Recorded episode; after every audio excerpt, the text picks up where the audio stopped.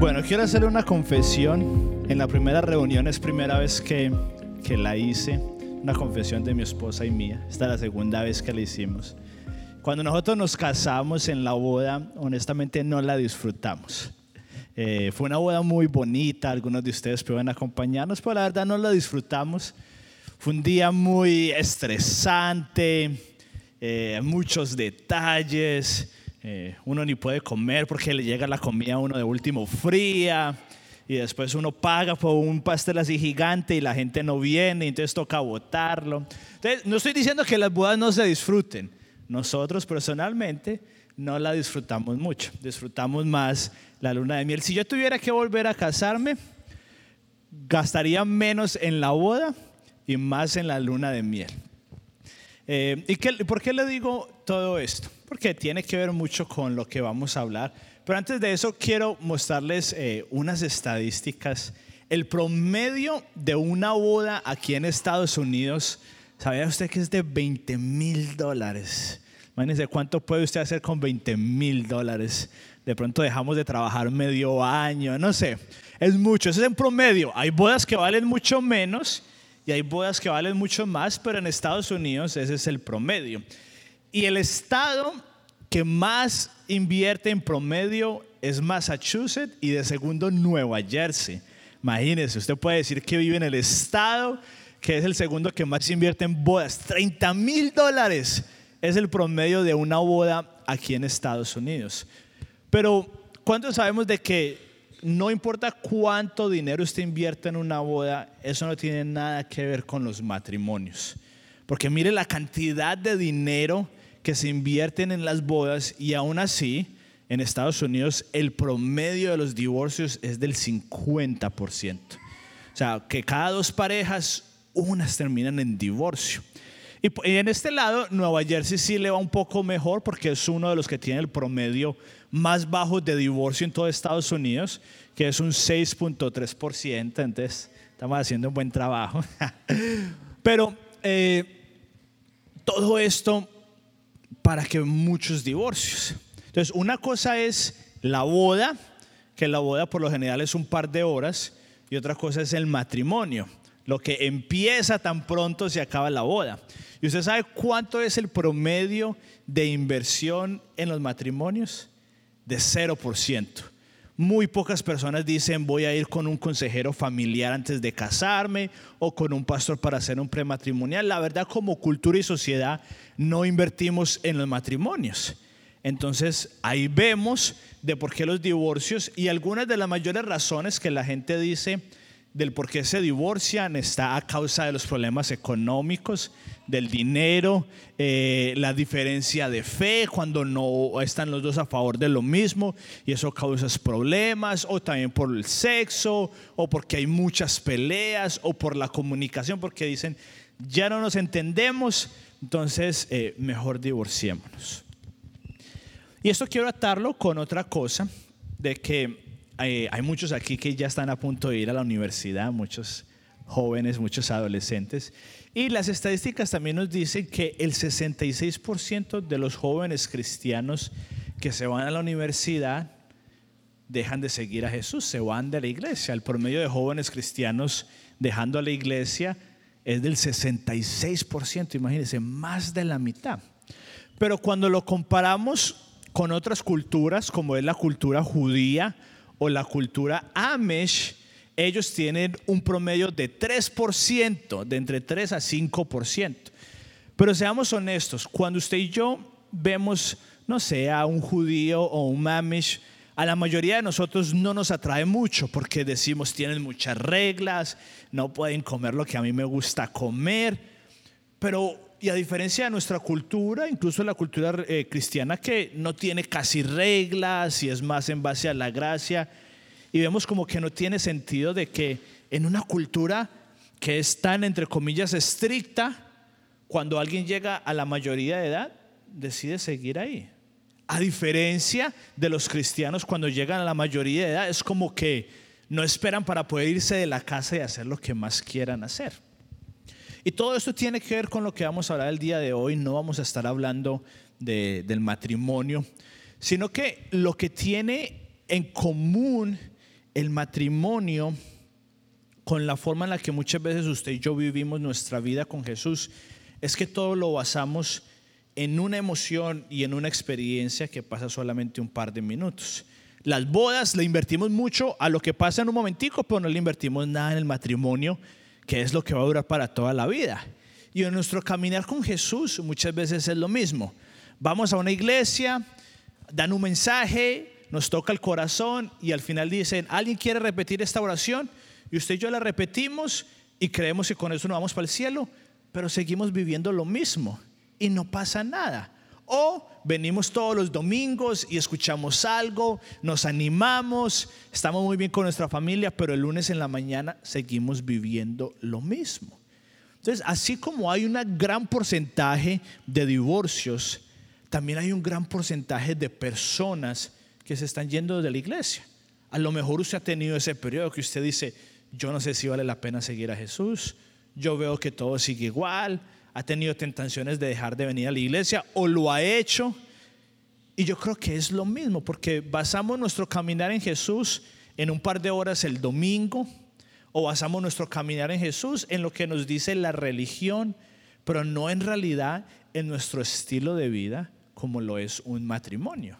Entonces, una vez más, mi esposa y yo no somos muy grandes en aniversarios. No digo que sea malo celebrarlo, pero nosotros no lo celebramos mucho, pero honestamente sí celebramos mucho semana a semana, cuando tenemos nuestro sabático, descansamos. Ayer hicimos una pizza, eh, bueno, la hizo mi esposa, yo me la comí, pero celebramos mucho durante la semana. Entonces, no digo que sea malo celebrar los aniversarios, pero hemos aprendido a no enfocarnos tanto en solamente en un momento en específico, sino más en un estilo de vida. Y esto es lo que le quiero hablar el día de hoy, de, de nuestro caminar con Jesús y de por qué muchas veces usted y yo no lo disfrutamos. O de pronto usted aquí está y todavía no ha tomado la decisión de seguir a Jesús y usted dice, no, honestamente yo no quiero seguirlo porque son muchas reglas, voy a tener que dejar de hacer esto, dejar de hacer esto otro. Y honestamente no tiene nada que ver con eso.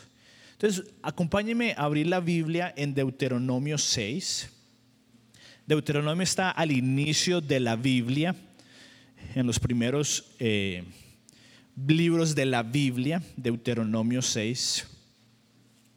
Génesis, Levítico y Deuteronomio 6. Y vamos a leer desde el versículo 4. I wish I could say in English, but I can't. Deuteronomio. Deuteronomio 6, versículo 4. Mire lo que dice, dice, escucha Israel, el Señor es nuestro Dios, solamente el Señor. Ama al Señor tu Dios con todo tu corazón, con toda tu alma y con todas tus fuerzas. Debes comprometerte con todo tu ser a cumplir cada uno de estos mandatos que hoy te entrego. Repíteselos a tus hijos una y otra vez. Habla de ellos en tus conversaciones, cuando estés en tu casa y cuando vayas por el camino, cuando te acuestes y cuando te levantes. Átalos a tu mano y llévalos sobre la frente como un recordatorio. Escríbelos en los marcos de la entrada de casa y sobre sobre las puertas de la ciudad. Y vamos al versículo 14. No rindas culto a ninguno de los dioses de las naciones vecinas, porque el Señor tu Dios, quien vive en medio de ti, es celoso y se encenderá su enojo contra ti y te borrará de la faz de la tierra. No pondrás a prueba al Señor tu Dios como cuando te quejaste contra él en Maná. Obedece con diligencia los mandatos del Señor tu Dios, todas las leyes y los decretos. Vamos al versículo 20. En el futuro, tus hijos te preguntarán, ¿qué significan estas leyes, estos decretos y estas ordenanzas que el Señor nuestro Dios nos llamó a obedecer? Entonces tú le dirás, nosotros éramos esclavos del faraón en la tierra de Egipto, pero el Señor nos sacó de Egipto con su mano poderosa. Y vamos hasta el versículo 24. Entonces el Señor nuestro Dios nos ordenó obedecer todos estos decretos y temerlo a Él para que siguiera bendiciéndonos y preservara nuestra vida como lo ha hecho hasta el día de hoy. Pues cuando obedezcamos todos los mandatos que el Señor nuestro Dios nos ha dado, entonces se nos considerará justos. Este pasaje y sobre todo los dos primeros versículos que leímos, para la tradición judía se le conoce como el Shema. Es, es, la parte, para los judíos es la parte más importante de la Biblia. Y Shema solamente significa escuchar. Si vieron la primera palabra dice, escucha, oh Israel. Pero no es un escuchar como el que usted y yo estamos acostumbrados, que nos dicen algo y decimos, sí, sí, lo voy a hacer y no lo hacemos. No, la imagen que pinta esta palabra es como cuando vamos caminando y si a usted se le ha atravesado alguna vez un venado, el venado cuando escucha algo, ahí mismo levanta las orejas y está muy pendiente. Eso significa Shema para los judíos. Entonces, cuando usted y yo leemos todos estos versículos, y eso que leímos solamente la mitad, usted y yo podemos decir, wow, tantas reglas. Es más, hasta dice que no adoren a otros dioses porque Dios es celoso y si lo hacen los va a aniquilar. Y uno, y uno empieza a decir, esto es seguir a Dios, tantas reglas, tantas leyes. Y usted probablemente lo ha experimentado. De pronto en high school, de pronto en su trabajo, sus familiares, que le empiezan a decir, ay, usted está siguiendo a Jesús, entonces ya no puede divertirse, ya no puede hacer eso. Y si somos conscientes, nosotros muchas veces nos empezamos a decir esas historias a nosotros mismos. Es verdad, ya que desde que estoy empezando a seguir a Jesús ya no disfruto lo mismo, eh, ya que aburrido, ya no hago esto. Y muchas veces sin darnos cuenta nos empezamos a, decir esas cosas a nosotros mismos. Pero todo esto que acabamos de leer, Moisés se, lo, se lo estaba diciendo a todo el pueblo de Israel niños, adolescentes, jóvenes, adultos y los que ya no son tan adultos, a todos se los estaba diciendo. Pero Moisés sabía que probablemente iban a tener la misma reacción que usted y yo muchas veces tenemos cuando escuchamos, ya no, no se emborrache, no haga esto, lo otro. Él sabía que cuando él fuera a decir todo eso, la gente iba a decir, ah, pero entonces, ¿qué vamos a hacer? Entonces vamos a leer qué dicen en los tres versículos antes de que él dijera esto. Acompáñeme a leer ahí mismo en Deuteronomio 6, versículo 1, y mire lo que dice. Esto lo está diciendo Moisés. Esos son los mandatos, los decretos y las ordenanzas que el Señor tu Dios me encargó que te enseñara. Obedécelos cuando llegues a la tierra donde estás a punto de entrar y que vas a poseer. Tú, tus hijos y tus nietos teman al Señor su Dios durante toda la vida. Y ponga cuidado acá. Si obedeces todos los decretos y los mandatos del Señor, disfrutarás de larga vida. Escucha con atención, pueblo de Israel, y asegúrate de obedecer.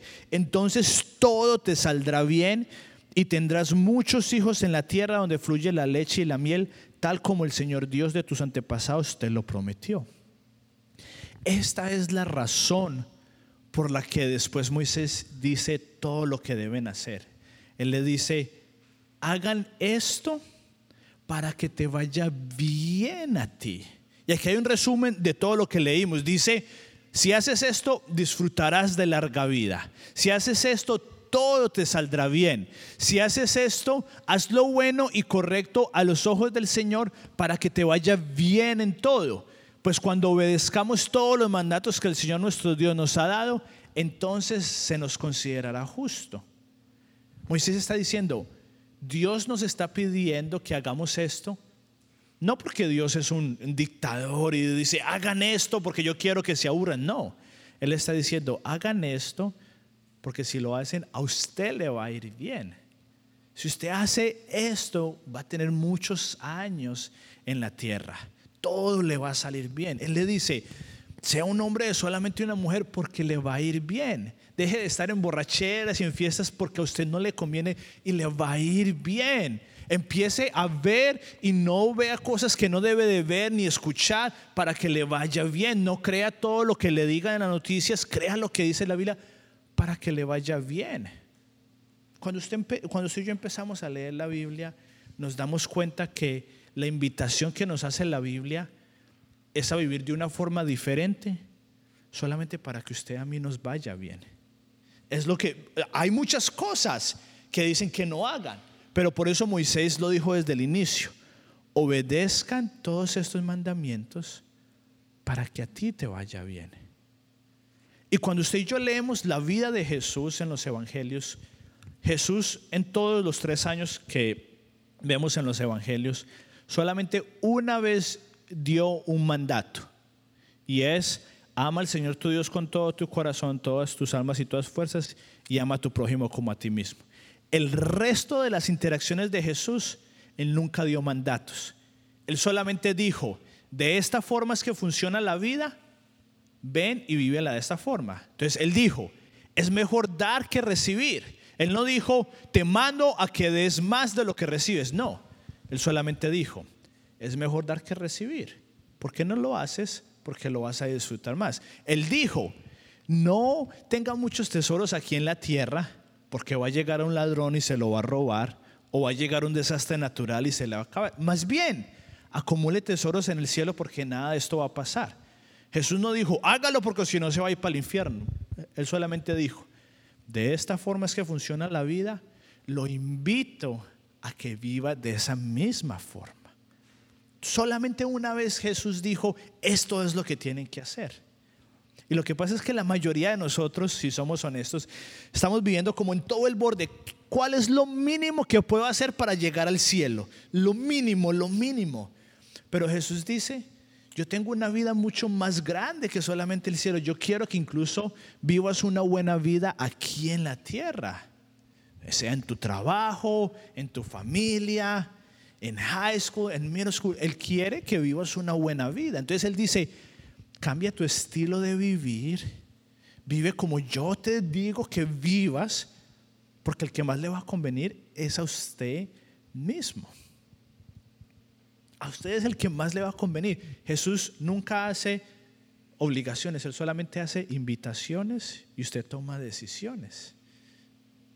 Y eso es lo que pasa, lo que cuando en el matrimonio no nos enfocamos en solamente la boda, sino en un cambio de estilo de vida, empezamos a disfrutar más el matrimonio. Y es lo mismo, cuando nosotros no nos enfocamos en solamente el domingo que es importante, o en solamente una oración que es importante, sino en cambiar nuestras prioridades, empezamos a darnos cuenta que en realidad cuando Jesús dice, es mejor que te cortes la mano o que te, saque un, que te saques un ojo y que vayas al cielo cojo o al infierno completo. Entonces, Jesús no decía, no lo decía literalmente, pero él hablaba de ser radicales, de que si de pronto usted está en un trabajo que no lo está haciendo hacer cosas radicales, es mejor que deje de trabajar y vaya al cielo pobre, entre comillas, que tenga mucho dinero y se vaya al infierno rico.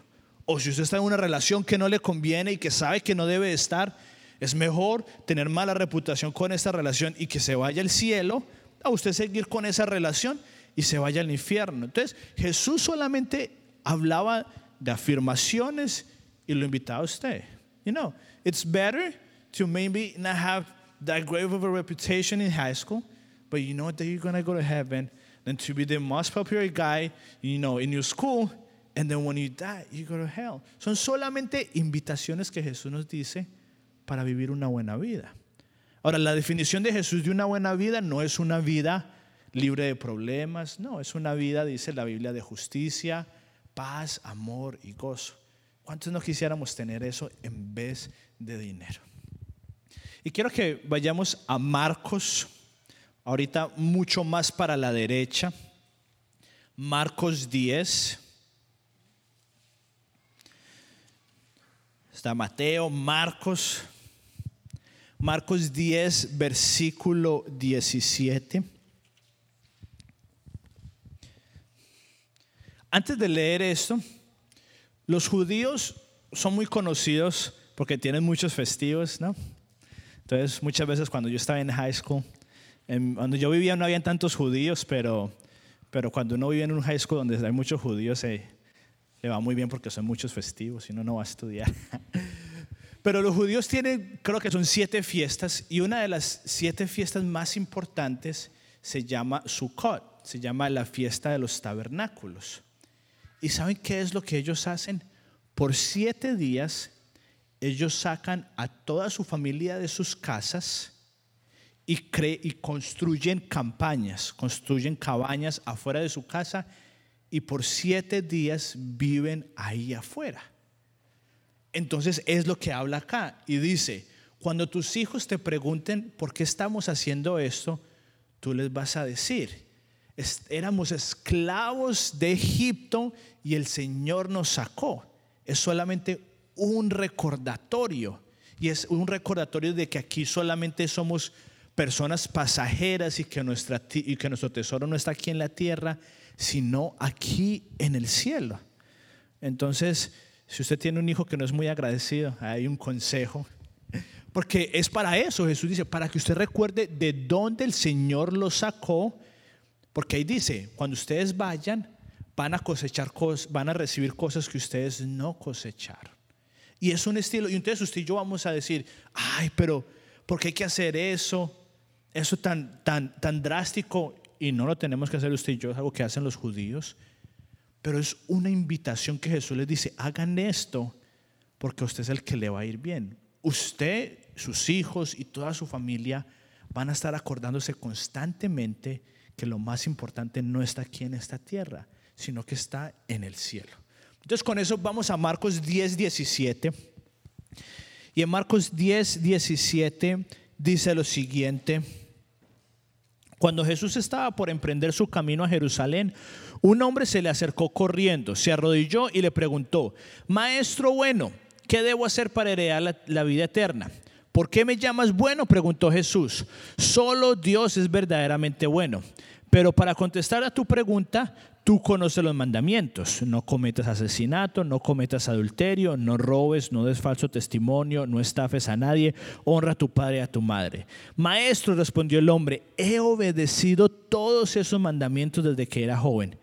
Y Jesús miró al hombre y sintió profundo amor por él y le dijo, hay una cosa que todavía no has hecho Anda y vende todas tus posiciones y entrega el dinero a los pobres y tendrás tesoros en el cielo. Después ve, ven y sígueme. Al oír esto, el hombre puso cara larga y se fue triste porque tenía muchas posesiones.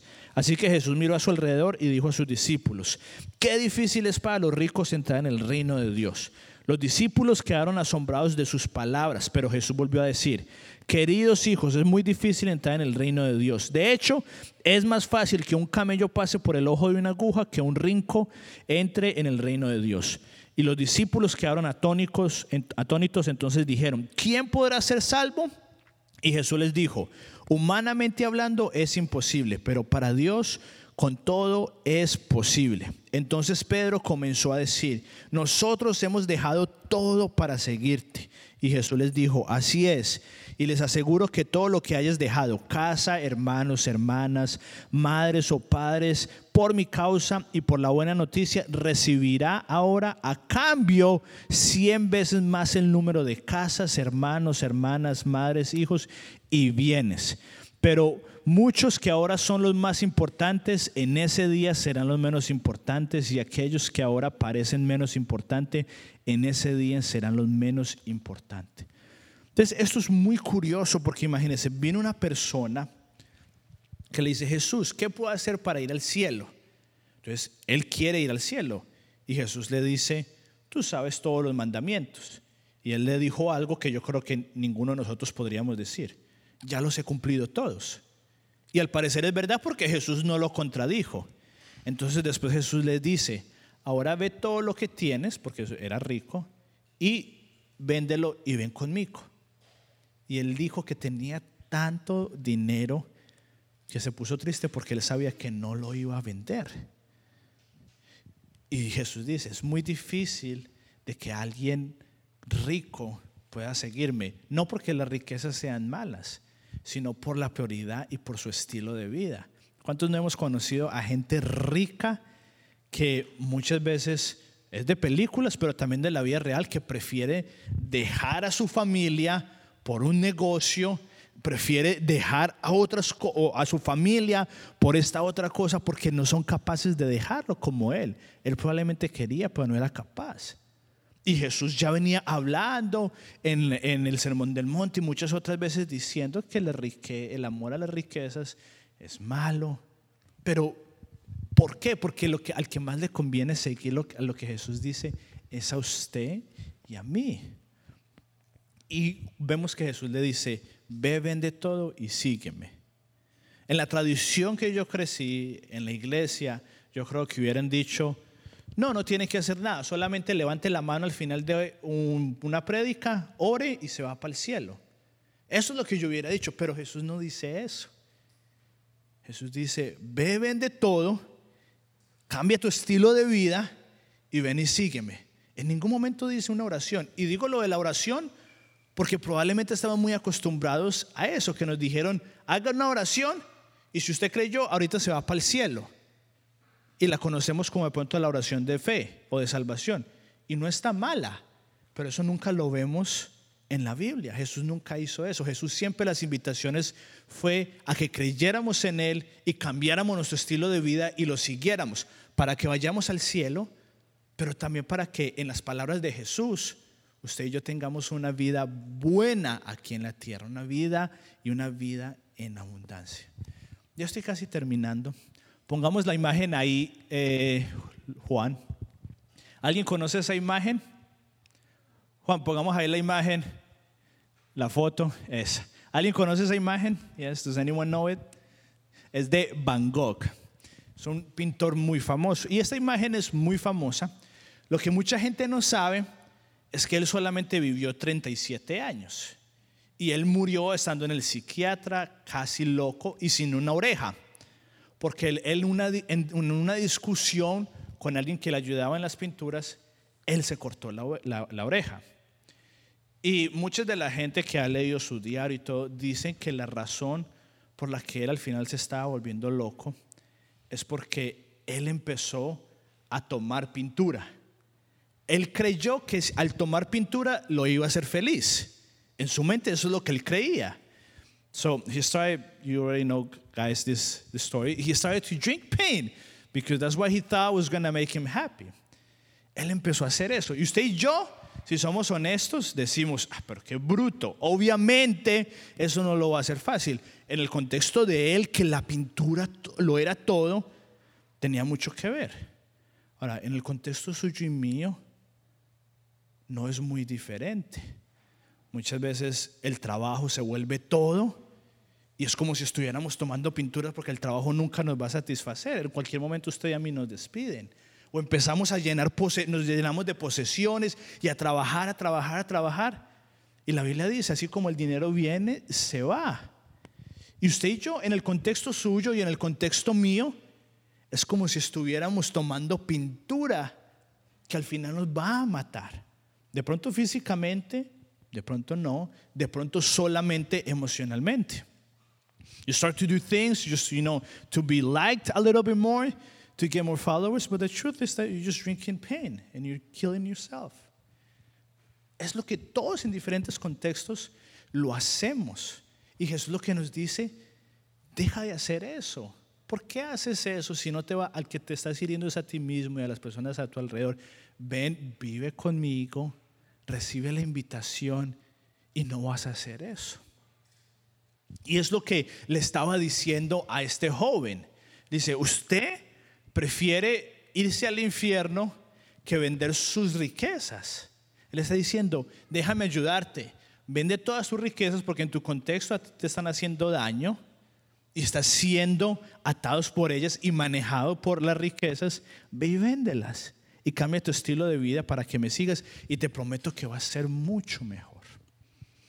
Y quiero ponerlo un poquito más claro, necesito que me ayuden tres personas. ¿El qué? Ah, bueno, eh, tres personas, Jorge, ayúdeme. Eh, le voy a pedir el favor a, tres adolescentes, Catherine. You don't have to talk. And then Bianca, Isabela, don't worry, you don't have to talk. Ah, aquí arriba. You don't have to talk. Entonces, ellos me van a ayudar Aquí van a poner, vamos a poner unas sillas.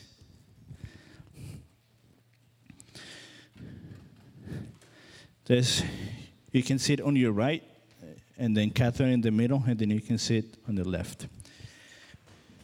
Y tenemos aquí una pintura y una miel. So we have some paint and honey. Y eh, quiero poner el ejemplo de tres tipos de personas en el mundo. Y cada una de ellas va a representar a una persona y usted probablemente se va a identificar con una de ellas tres. La primera persona que Bianca va a representar, this is the person that Bianca is going to represent, is the person that doesn't believe in Jesus. Es la persona que no cree en Jesús. Es la persona, de pronto usted se identifica con esto y está bien, no hay problema. Pero es la persona que dice, yo no quiero que nadie me diga qué hacer. O puede que usted ni siquiera cree que Jesús haya existido.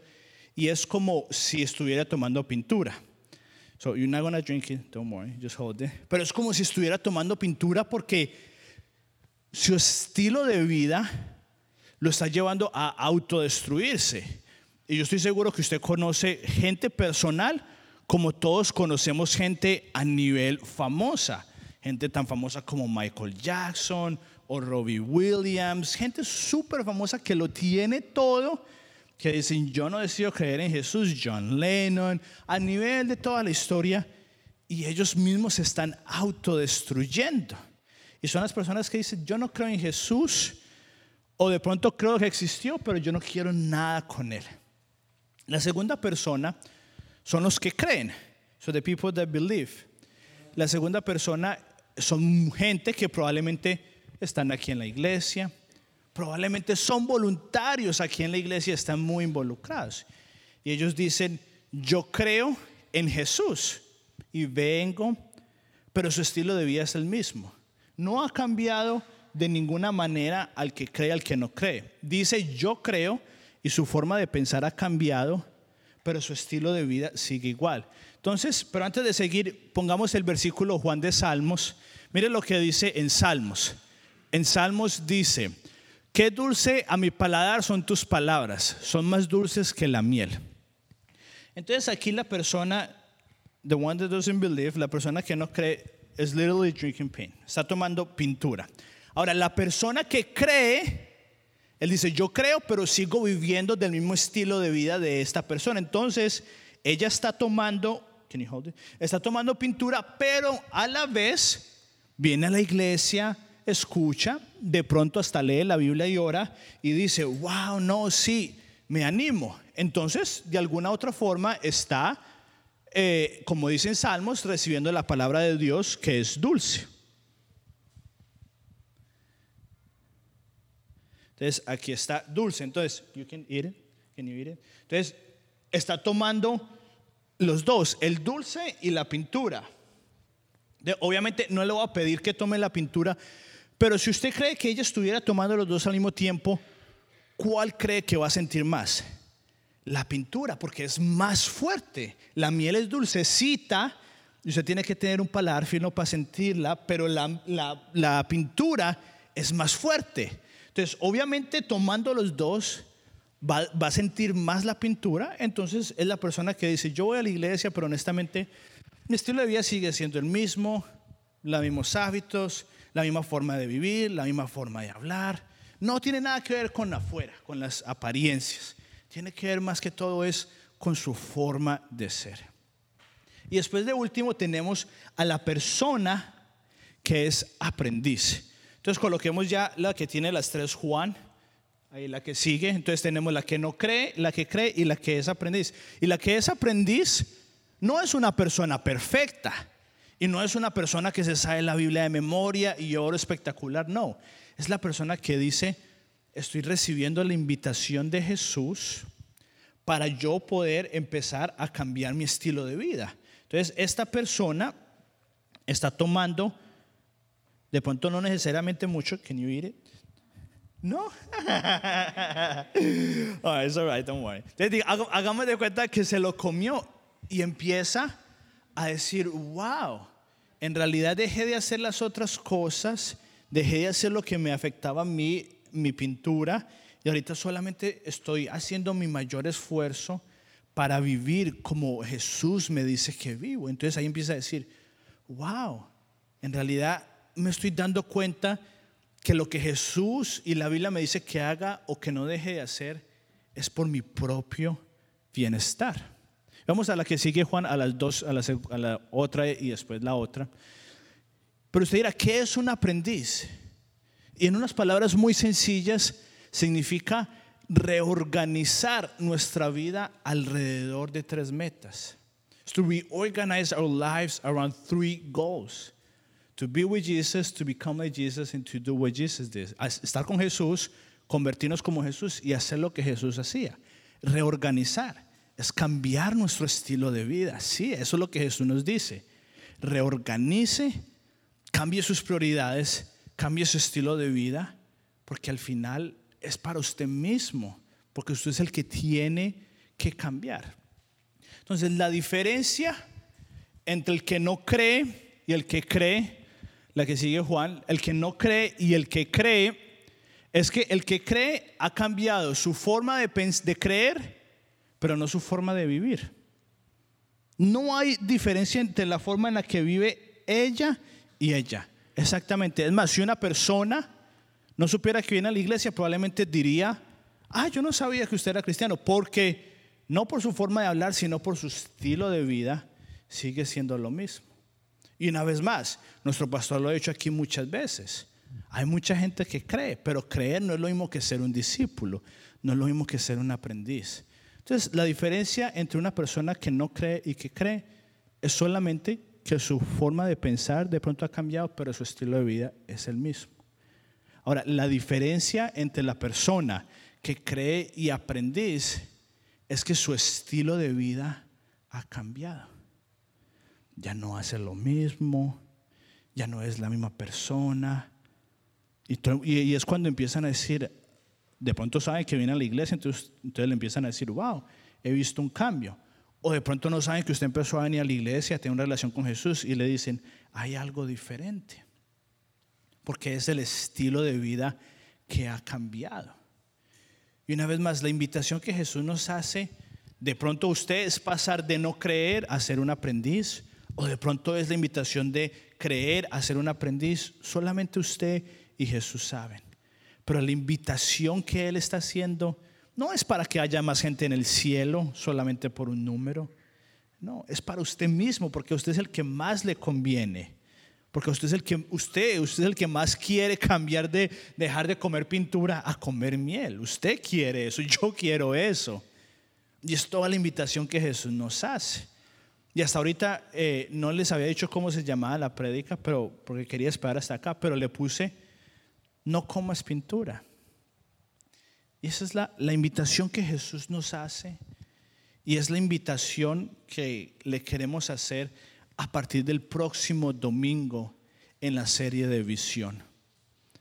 Porque de pronto usted dice, yo quiero volverme un aprendiz y no sabe cómo hacerlo. Y de eso es lo que se va a tratar estas próximas semanas.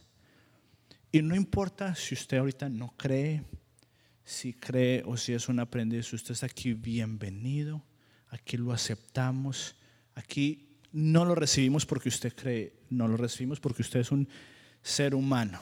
A los perros también, pero afuera los recibimos. Pero a usted lo recibimos acá porque usted es, usted es hecho a imagen y semejanza de Dios, sin importar lo que usted crea. Pero el que más le conviene recibir la invitación de Jesús es a usted mismo, no a la iglesia, no a nuestros pastores, no a, usted mismo. Usted es el mismo que se conviene porque Jesús no quiere que usted tenga una buena vida cuando vayamos al cielo. Jesús quiere que usted tenga una buena vida cuando vivamos acá. Y una vez más, no es una vida libre de problemas, no. Es una vida que incluso durante los problemas usted puede decir, confío en Dios y todo va a estar bien porque no está en mi control, sino en las manos de Dios. Y esa es la invitación. Y ahorita no vamos a terminar con el piano y la oración, no porque esté mal, pero porque entonces me estuviera contradiciendo, porque no se trata de una emoción y no se trata de una oración.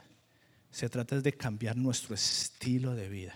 Entonces solamente voy a orar para que cada uno de nosotros aceptemos esa invitación y que por medio del Espíritu Santo, no por nuestras fuerzas, porque por nuestras fuerzas no lo podemos hacer, por el Espíritu Santo, que Él nos, si su decisión es pasar a ser un aprendiz, si no está bien, no importa, pero si su decisión es pasar a ser un aprendiz, que el Espíritu Santo le dé la fuerza y la sabiduría para hacerlo. Así que ayúdame a cerrar sus ojos. Señor, gracias por este día. Y gracias porque aunque la Biblia fue escrita hace miles de años, sigue siendo relevante al día de hoy. Y gracias porque tú nos haces esta invitación, no por culpa o por hacernos sentir mal, sino que nos haces esa invitación para que podamos vivir una mejor vida. Yo te pido, Espíritu Santo, que a los que quieren tomar esa decisión de pasar a ser un aprendiz, que durante esta semana les des ideas, les des fuerza y sabiduría para poder tomar los próximos pasos. Y también para que la próxima semana vengamos todos acá. En el nombre de Jesús, amén.